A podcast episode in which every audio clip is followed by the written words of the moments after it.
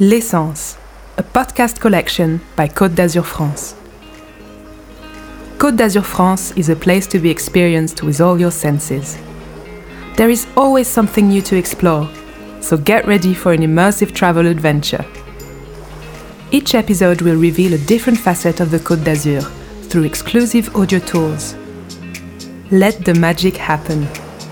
Feel the evocative power of this unique corner of the world and discover its myriad colors, contrasts, and flavors at your leisure by listening to one of the sound journeys brought to you by the Regional Committee of Tourism Côte d'Azur France. Bon voyage! Hello and welcome to the Côte d'Azur, a unique European destination, birthplace of the first two jazz festivals in the world. Originally from America, how did jazz music make its way to this region of southern France, shaking up the rhythm of local tourism? We will explore this fascinating story through a leisurely stroll, serenaded by blue notes and the sound of waves, while discovering some of the most beautiful spots across Côte d'Azur France. Hotels, beaches, and palaces, most of which can still be visited today. Firstly, let's find out how jazz arrived in France and when the first big bands were formed, with a little trip down history lane. Then, I'll show you around the cities where some of the biggest and most renowned festivals started. The cherry on the cake, we will have the chance to hear interviews from musicians and experts. Lastly, our journey will end at the very heart of jazz through local culture, smaller events, and other unexpected places that resonate with the sounds of this unique music. A perfect opportunity to introduce the new scene and emerging talents of tomorrow. Now let's hit the road and go back in time together, where it all began.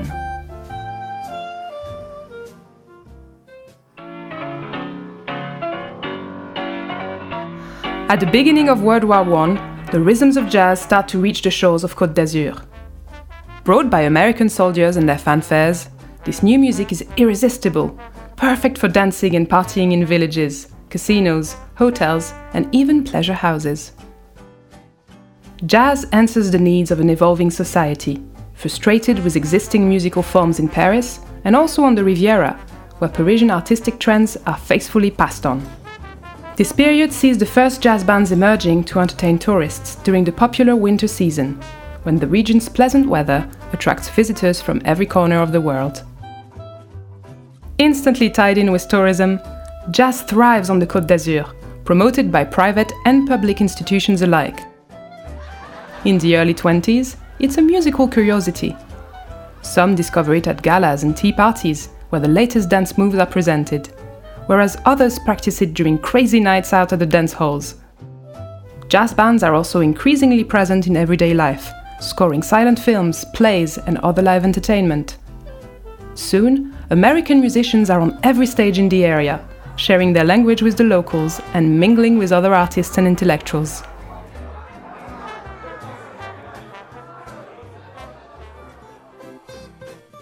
Josephine Baker and her Charleston fueled this jazz fever in the epic Revue, a music show created in 1925 and adored by celebrities such as Picasso, Dufy, Léger, and Mondrian. It is a tame catastrophe, or rather a sonic cataclysm, as Cocteau described it, linking it to the surrealist approach. Up until World War II, many Afro American musicians, such as Sidney Bechet, flee their ghettos to settle in Europe and on the Côte d'Azur, where they find a more tolerant and open minded atmosphere. This enables them to work and be recognized as true artists, paving the way for musical and cultural bonds between the old continent and Black America. During the interwar period, American musicians Louis Armstrong and Duke Ellington start releasing their records in France, providing clear references to the different kinds of jazz. From then on, a distinction is made between hot jazz, a raw, authentic music emanating from black culture, with the more conventional straight jazz, designed to please the elites. Jazz orchestras gain increasing recognition in scenography thanks to Gregor, the ultimate symbol of Côte d'Azur jazz. It was him who decided to move the orchestra from the pit to the stage, elevating it as the indisputable star of the show. The Roaring Twenties bring about a wind of change, eccentricity and modernity that sweeps across Azurian jazz. As a result, the Côte d'Azur region cleverly begins one of its most beautiful transitions with the emergence of summer vacations. From then on, jazz rhymes with sunshine. Indeed, a small seaside village named Juan-les-Pins becomes the first beach resort on Côte d'Azur, thanks to American industrialist Frank J. Gould. Rings a bell? Of course! Pinède Gould remains the location of Jazz à Juan Festival to this day. More on that later. Just a stone throw from here stands the exceptional Hotel Belles Rives, which played its own role in this fantastic story. Acquired by author Scott Fitzgerald in the 1920s, this sparkling mansion was later turned into a five star hotel. The biggest names in jazz have stayed there, dipping their toes in the sea between memorable jazz sessions on the terraces of this luxurious palace. Nowadays, its piano bar and literary award still bear the name of Scott Fitzgerald, icon of this jazz golden age in Côte d'Azur, France. The sun is also shining in Cannes. From 1931, all directors of local shops and establishments agreed to open their doors during the summer months, officially launching a summer revolution.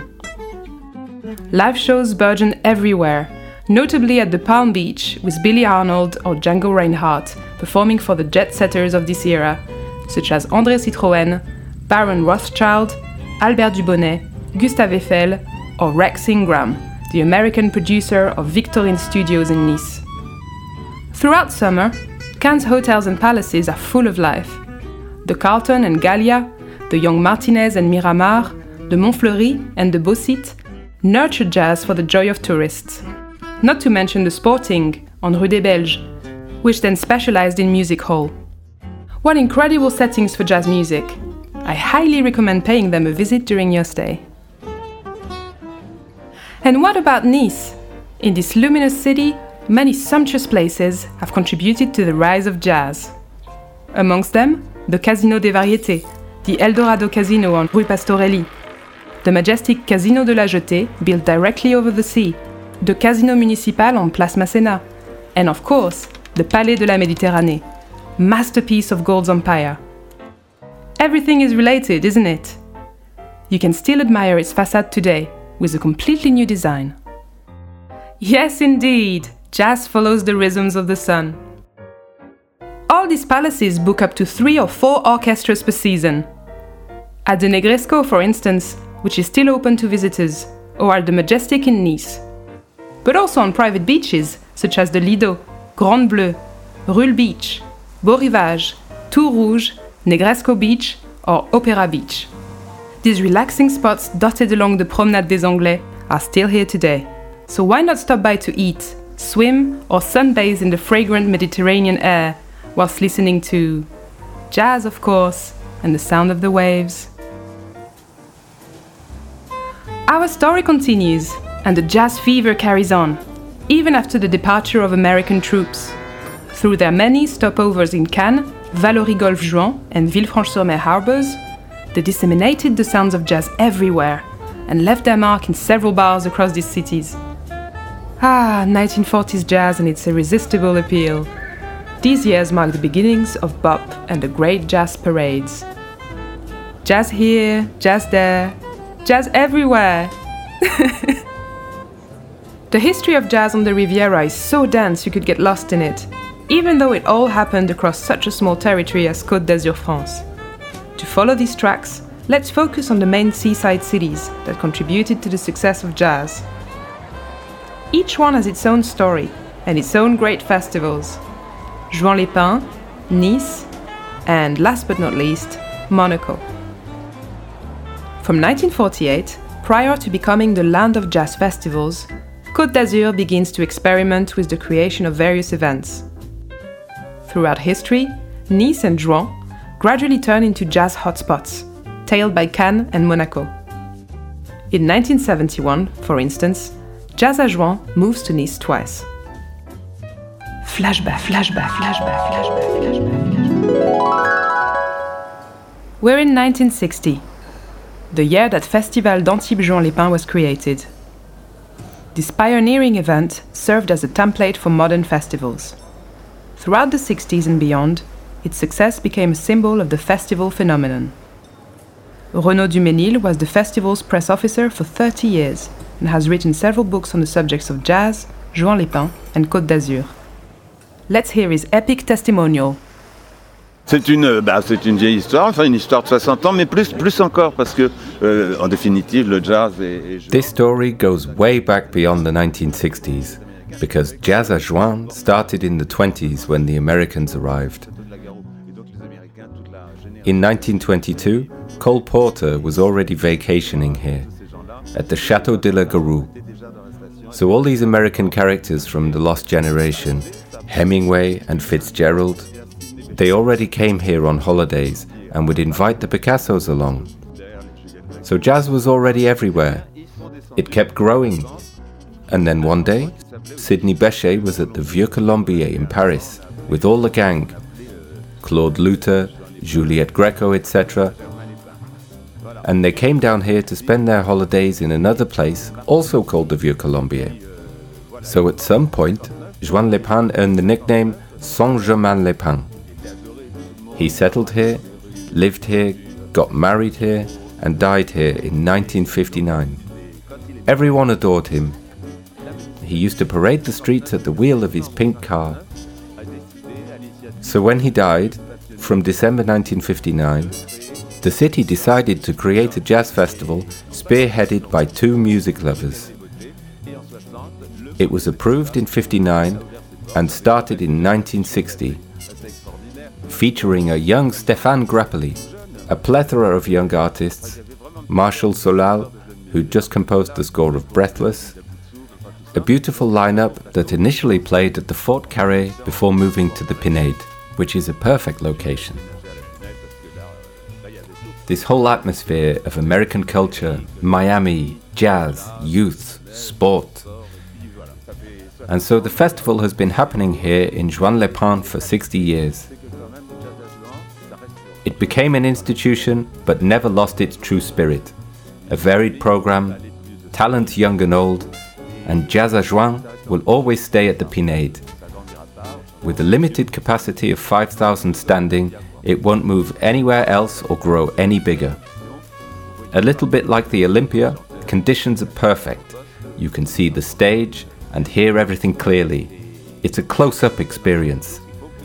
For all these reasons, I think it was Marmande who once said in Le Monde Jazz à Juan is the most elegant festival in Europe, and we're very attached to it.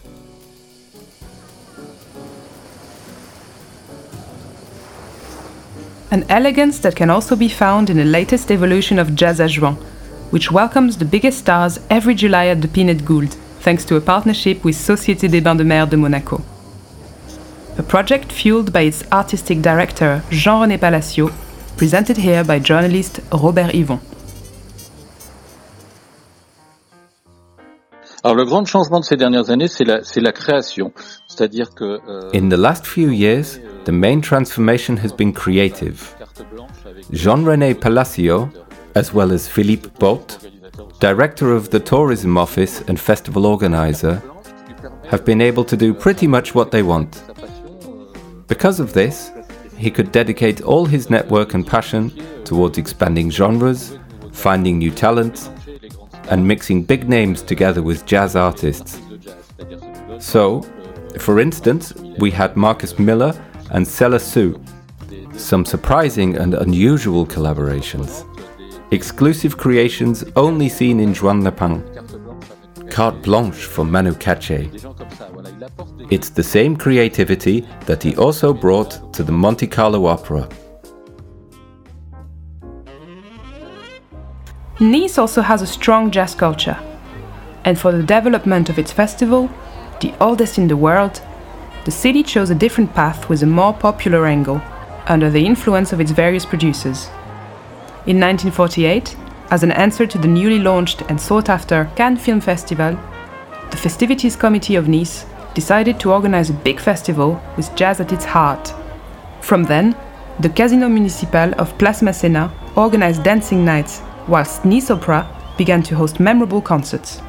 At the Negresco Hotel, during a historical jazz session, Satchmo, aka Louis Armstrong, and his What a Wonderful World were celebrated by the president himself. These events in Nice revolutionized the transmission of jazz and inspired other metropoles, such as Paris and Lyon, as well as San Remo and the Newport Festival, created by George Wein in 1954. Did you know that George Wein was the great instigator of this revolution? With Simon Ginibre, he invented the Great Jazz Parade in the Cimiez Gardens. In this idyllic location beside the Matisse Museum, nestled in a centenary olive grove, circled by Roman arenas, three stages host the greatest names in jazz. Myriad musicians and orchestras play there, alternating with each other or jamming together. Nice turns into an Azurian Louisiana, where jazz is a family affair and where you can listen to music in a relaxed atmosphere while savoring a pan bagnat or socca. Photographer Bernard Tarid is a living memory of Côte d'Azur jazz and remembers those days very fondly. Des débuts, le premier festival de jazz au monde, c'était à Nice, en 48. Et puis après, ça a été les... The very first jazz festival in the world was in Nice in 1948, followed by the parades. The Grand Parade with Georges Wein and Simone Ginibre. Voila, I was there. I knew George Wein, but it was mostly Simone Ginibre who led the parade. The first parade was traditional jazz, so I was a little bit disappointed. I thought, oh, is it going to be like this every year? But thankfully, from the second edition, it became more modern, whereas the first one was more New Orleans. You know what I mean? Not really jazz, but it was great right away, an immediate success. With the music, even though it's not exactly my cup of tea, this old style of jazz, but there were three or four podiums and restaurants, pizza, socca. It was fantastic.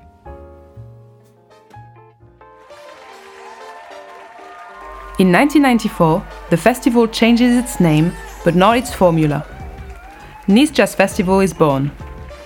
The city delegates its organization to private producers until 2011, when Nice takes the reins again and goes back to its first love, the city centre, in the magnificent Jardin Albert Ier, which saw the birth of the festival in 1948. Sébastien Vidal, director of National Jazz Radio TSF, and program manager of the legendary Parisian jazz club Duc des Lombards, is now artistic director of Nice Jazz Festival, which takes place every summer at the beginning of July. Let's hear his original take on the event. Un festival de jazz en plein centre-ville, c'est quand même le. A jazz festival right in the city centre is a dream come true. Jazz becomes part of the city, like an amusement park around the theme of jazz. So you can be a jazz expert who knows all about the new generation and find the most avant garde artists. And when you're at the Nice Jazz Festival, you're part of jazz parade history, so you need to be like that. But what's compatible with today's jazz and also represents the 20th century genres that it inspired?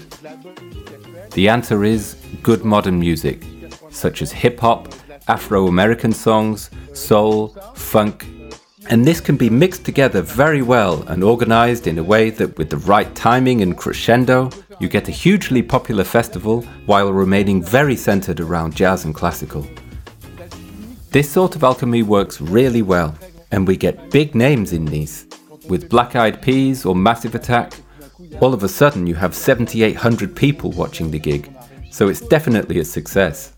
Not because we got Massive Attack, but because we attracted 12,000 people to a festival where, out of six concerts, five are hardcore jazz, and everyone is happy. So, in a way, it's a win win. We're putting jazz back where it belongs, as a popular, simple, fun kind of music. In the Roaring Twenties, another jazz love story begins, this time in Monaco, shining symbol of elegance and prestige in Côte d'Azur, France. Then, as part of its tourism tradition in the winter season, the Principality launches its own great festival in 2006, spearheaded by Jean René Palacio and set in the exceptional Salle Garnier. It's a resounding success.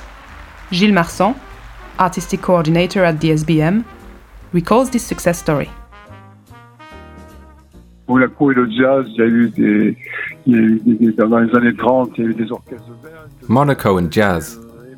There were jazz orchestras in the 30s. Aimé Barelli was at the Hot Club de France, then at the SBM to create and manage an orchestra. From time to time, there were jazz concerts even at the Sporting. Once per season in the 80s and 90s, there was a jazz program that worked out more or less, but Jean René structured it all. We did jazz shows at the Sporting in the early 2000s, with artists who came during the summer festival, and then he consolidated it by creating the Monte Carlo Jazz Festival in 2006. At first, Jean René's idea was based on jazz at the Philharmonic in New York. It was his idea jazz at the Philharmonic and jazz at the Opera Garnier. It was its foundation and prestige to have jazz on a classical stage in a 19th century venue.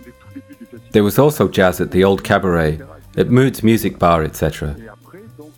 Later on, the permanent orchestra of the Principality also did commissions with Marcus Miller, amongst others. Jean René Palacio was a visionary who sadly passed away in 2021. He played a key role in Juan-les-Pins as well as Monaco, where he instigated the festival's evolution by booking jazz legends alongside related musical artists in the soul, funk, and hip hop scene. It was also him who insisted on introducing emerging talents alongside superstars. How could we talk about jazz in Côte d'Azur, France, without mentioning Cannes? Let's go back to July 1971, when its jazz festival was created. The city was full of life, following the film festival where young Godard and Truffaut were causing quite a stir. Paparazzi stuck around to catch jazz icons such as Dizzy Gillespie, Stan Getz, Ella Fitzgerald, Sarah Vaughan, the Modern Jazz Quartet, Sidney Bechet, Stéphane Grappelli, Barney Wilen, Martial Solal, and many more.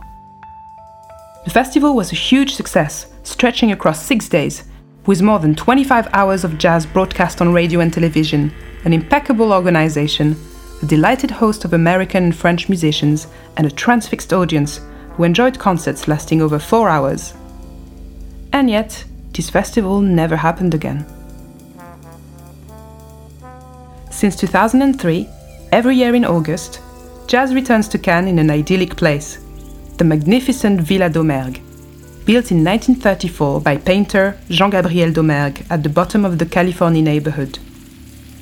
Heavily influenced by Italian style, he meticulously designed and decorated this building, while his wife, a sculptor, created terraced gardens ornate with basins and waterfalls.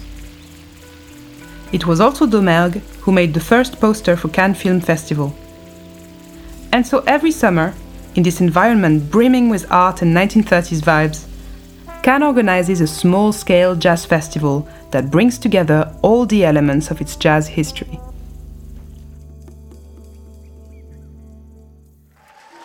But in Côte d'Azur, France, blue notes resonate further than the seaside. Indeed, between 1965 and 1970, on Saint-Paul-de-Vence hilltop, the Nuit de la Fondation Maeght became a veritable laboratory for the most experimental jazz. Be sure to visit this completely unique foundation. Created by Aimé Maeght and his wife, the most established art dealers and publishers of post war Europe, this futuristic building was born from their friendship with some of the most important 20th century artists Miro, Calder, Léger, Braque, Giacometti, Chagall, and many more. After decades of absence, jazz is coming back to Fondation Maeght thanks to the Festival de Musique de Saint-Paul-de-Vence. From 2021 onwards, in July, you can join insane music nights designed to highlight contemporary art exhibitions, projections, and conferences that can't be seen anywhere else in Europe. Jazz in a sublime setting. A rare treat you will only find in Côte d'Azur. This is also the perfect occasion to discover our region by following an itinerary, like a music sheet where each note is a festival, from the biggest and most famous to the smallest and most intimate ones. A true emotional roller coaster. Let's continue our journey.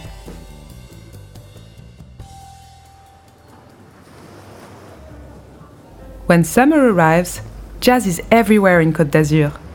You will soon find out that this music spreads far beyond the big festivals. A number of irresistibly charming towns and villages organize smaller celebrations full of warmth and friendliness. Gilbert Delto is a jazz critic for the local specialist press, who knows all about the most exciting events. On peut dire déjà, dans les Alpes-Maritimes, euh, un festival qu'on oublie souvent, mais qui, qui... In the Alpes-Maritimes, there's a little known festival that's really interesting the festival Jazz au Château in Cagnes-sur-Mer. Every summer in July, August, and even September, it organizes concerts on the plaza of Chateau Grimaldi, and it's completely free. There's also the newer festival de Pélion in the Niçoise hinterland, with stars such as Richard Galliano, Pierre Bertrand, Brazilian singer Nina Papa, and the great saxophonist Baptiste Herbin. Let's not forget a small festival that doesn't last very long but is worth a mention Festival du Broc. It's just above Nice and has seen the likes of Keziah Jones, Marjorie Martinez, singer and pianist Sebastian Marchando, etc. We also have Court Jazz in Coraz, which is a music festival as well as a masterclass. All of the musicians involved host classes during the week to help young jazz students hone their skills. And at the end of the festival, all the teachers give a big recital. The same thing happens in Saint-Cézaire in Grasse's hinterland. Jazzmen give lessons and then play a show with saxophonist Manu Carré, for instance. And of course, the Saint Jean Cap Ferrat Festival, also known as Saint Jazz Cap Ferrat, which has introduced the likes of Eric Legnini, Jud Sudner, and the late Mark Pellion, who used to take part in its organization. But the festival carries on and welcomes international musicians.